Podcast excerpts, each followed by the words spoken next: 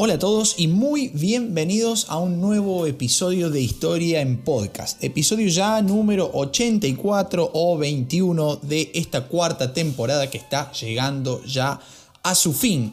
Hemos dicho desde los inicios de esta temporada que íbamos a llegar a analizar hasta eh, la caída del Imperio Romano de Occidente. Y por lo tanto, estos son los dos últimos episodios de esta cuarta temporada que la verdad muchísimas, pero muchísimas eh, alegrías eh, me ha dado porque he recibido mensajes y, un apoyo y unas escuchas realmente importantes que permiten seguir divulgando y compartiendo la historia que eh, para los que somos fanáticos y amantes de esta disciplina es realmente un gusto enorme estar desde este lado del micrófono aquí en mi casa en Pilar provincia de Córdoba, en Argentina, haciendo este programa para todos ustedes. Así que muchísimas gracias por estar allí del otro lado.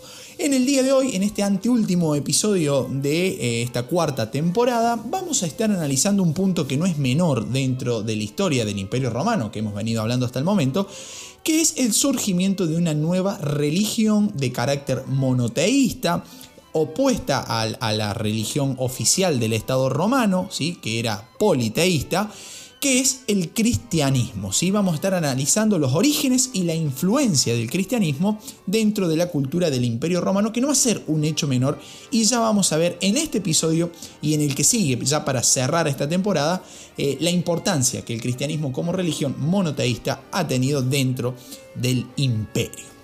Así que sin más preámbulos vamos a alargar con el episodio de hoy y para eso he planteado una pregunta inicial. Si ¿Cómo era la religión romana previa al cristianismo, al surgimiento del cristianismo? Bueno, como sucedía también en, otros aspectos de la cultura romana, de los cuales ya hemos hablado, sobre todo en el episodio anterior, la religión romana eh, estuvo fuertemente influenciada por otros pueblos, como por ejemplo los etruscos y también los griegos, sobre todo los griegos. Y esto ya algo hemos hablado en el encuentro previo, ¿sí?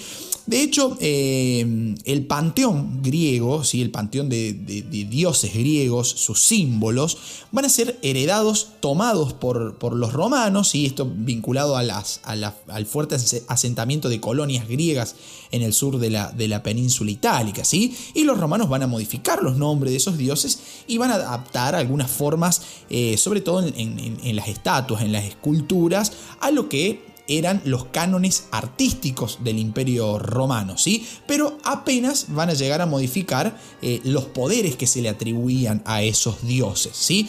Tampoco van a modificar sensiblemente las formas de celebrar su culto, ¿sí? La religión romana en este sentido se expresaban en, cultos privados, en cultos hogareños eh, y también en cultos públicos, ¿sí? Cada familia eh, cada familia del Imperio Romano practicaba cotidianamente, bajo la dirección del padre, generalmente, el culto a los dioses del hogar o a los denominados lares, ¿sí? como por ejemplo la diosa Vesta. En ese sentido, los romanos le van a conferir una, una importancia eh, realmente grande al culto de los parientes difuntos también, ¿sí? a quienes se les brindaba ciertas ofrendas como miel, vino, leche y flores. Eso sucedía en Roma previo al, cristianismo. ¿sí? De hecho, eh, también en, este momento previo, todos los ciudadanos romanos eh, participaban al mismo tiempo de estos, en el que sucedían estos cultos privados u hogareños, participaban también de estos rituales públicos que eran manejados por sacerdotes que tenían la función de proteger la ciudad, de proteger a sus autoridades, a los máximos funcionarios. Es decir, que el culto público tenía en Roma un fin claramente político, por lo cual todo ciudadano romano tenía eh, la obligación de participar. ¿sí? Eh, de hecho, también los templos en donde se realizaban las ceremonias, el, ya famoso Panteón ¿sí? o el templo de, Júpiter Capitolino, eh, también van a formar parte de una síntesis de la influencia griega y de la influencia etrusca sobre la religión o la religiosidad romana. ¿sí? En ese contexto, pienso, se me ocurre una nueva pregunta, una repregunta, digamos, ¿sí? ¿Qué pasaba con las otras religiones dentro del Imperio Romano? Ya hemos dicho nosotros aquí en Historia en Podcast que durante la expansión del imperio, durante sus conquistas, diversos pueblos, diversas culturas, cada uno con sus religiones particulares, fueron dominados y sometidos por el Imperio Romano. Pero, ¿qué papel jugaba ahí la religión? Sí, bueno, en realidad los romanos esto también lo nombramos así como al pasar con la promesa de profundizar y aquí estamos, ¿sí? profundizando el tema. En realidad los romanos eran tolerantes con otras religiones, siempre y cuando esas otras religiones no interfirieran en los asuntos eh, del Estado. No, no, solo permitían diferentes credos dentro de, sus dominios territoriales, por así decirlo, sino que además eran receptivos a, influencias de esos, eh, de esos nuevos credos, de esas nuevas creencias. Así, por ejemplo, digo, por mencionar solamente uno, va a haber, va a haber muchos, eh, van a incorporar a, su propio panteón de deidades eh, a la diosa Isis, ¿sí? una diosa que era proveniente de Egipto, que va a llegar a Roma luego de la conquista eh, de, ese, de, ese, reino helenístico por parte de Octavio Augusto. Otro ejemplo también que se me viene a la mente así como muy rápido es la diosa Mitra, ¿sí? que provenía de, de Persia, según aparentemente las tradiciones se le atribuyen a que los comerciantes de la región, entre estos comerciantes que iban y venían por las rutas del Imperio Romano, eh, entre Persia y Roma, terminan llevando, importando eh, esta, esta, deidad que era la diosa eh, Mitra. ¿sí? en todo ese contexto, con todo ese panorama, va a surgir una nueva religión que es la más importante en el transcurso histórico y en, los siglos por venir dentro del Imperio Romano. Digamos, estamos aquí parados en el siglo I aproximadamente, bueno, eh, en el periodo de la Pax Romana, bueno, ahí va a surgir una nueva religión que es el cristianismo. El cristianismo surge como una religión monoteísta, ¿sí?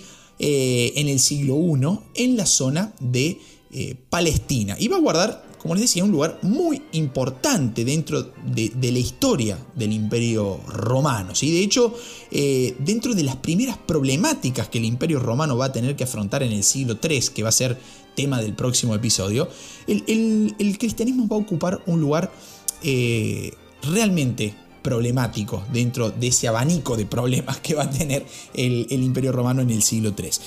Su difusión va a ser tan amplia que eh, después de tres siglos, desde sus orígenes, digamos, va a tener tres siglos de persecuciones sumamente violentas por parte de, los gobernantes romanos, hasta que increíblemente se termina transformando en la religión oficial del imperio y se persiguen a todos aquellos que no son fieles a esa religión nueva.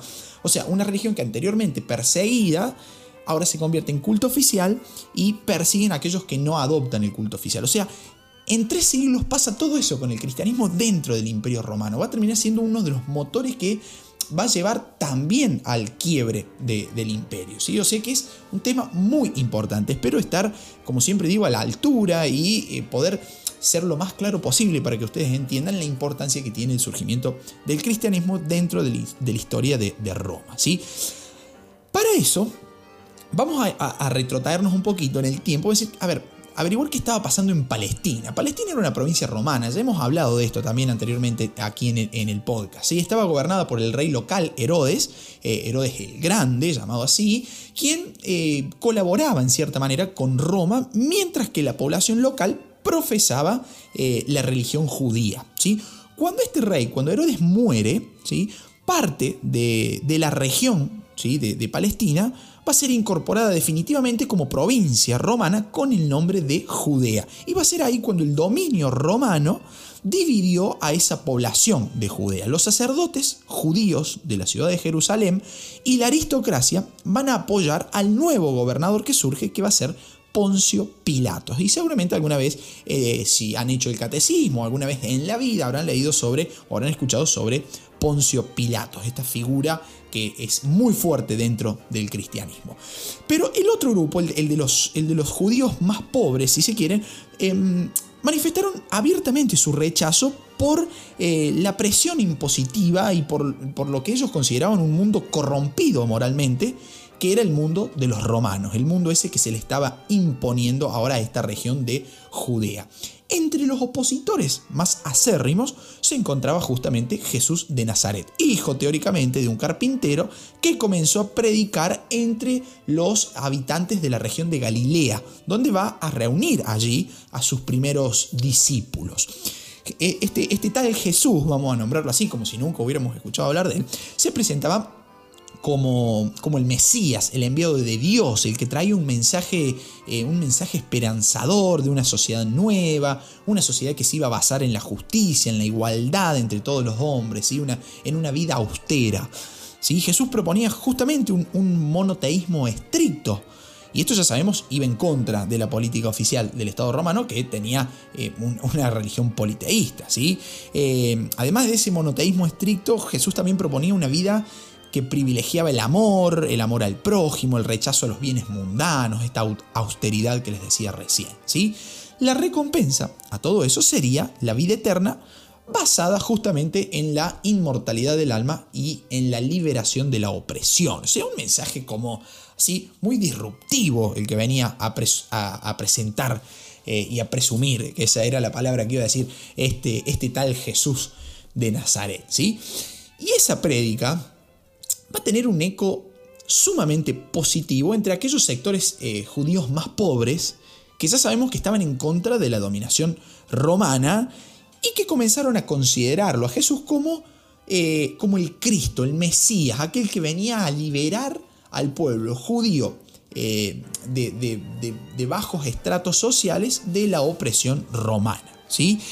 Em, Jesús va a predicar sobre el final de su vida en, Jerusalén, en donde va a encontrar el, rechazo eh, masivo, digamos así, de, eh, de los sectores religiosos locales y de la aristocracia local que lo van a identificar como una amenaza para sus intereses. ¿sí? Esos sectores van a ser los encargados de denunciarlo ante los romanos, quienes lo van a encarcelar y lo van a posteriormente crucificar, digamos, una historia ya muy conocida y no me interesa meterme tampoco en, la cuestión, eh, en el análisis fino de la religiosidad de los primeros momentos del cristianismo, digamos, simplemente un repaso así como vuelo de pájaro, como siempre decimos, para tener una idea de lo que estaba sucediendo y cómo viene a marcar una disrupción con ese orden preestablecido del Imperio Romano, la aparición justamente de Jesús y del cristianismo, ¿sí?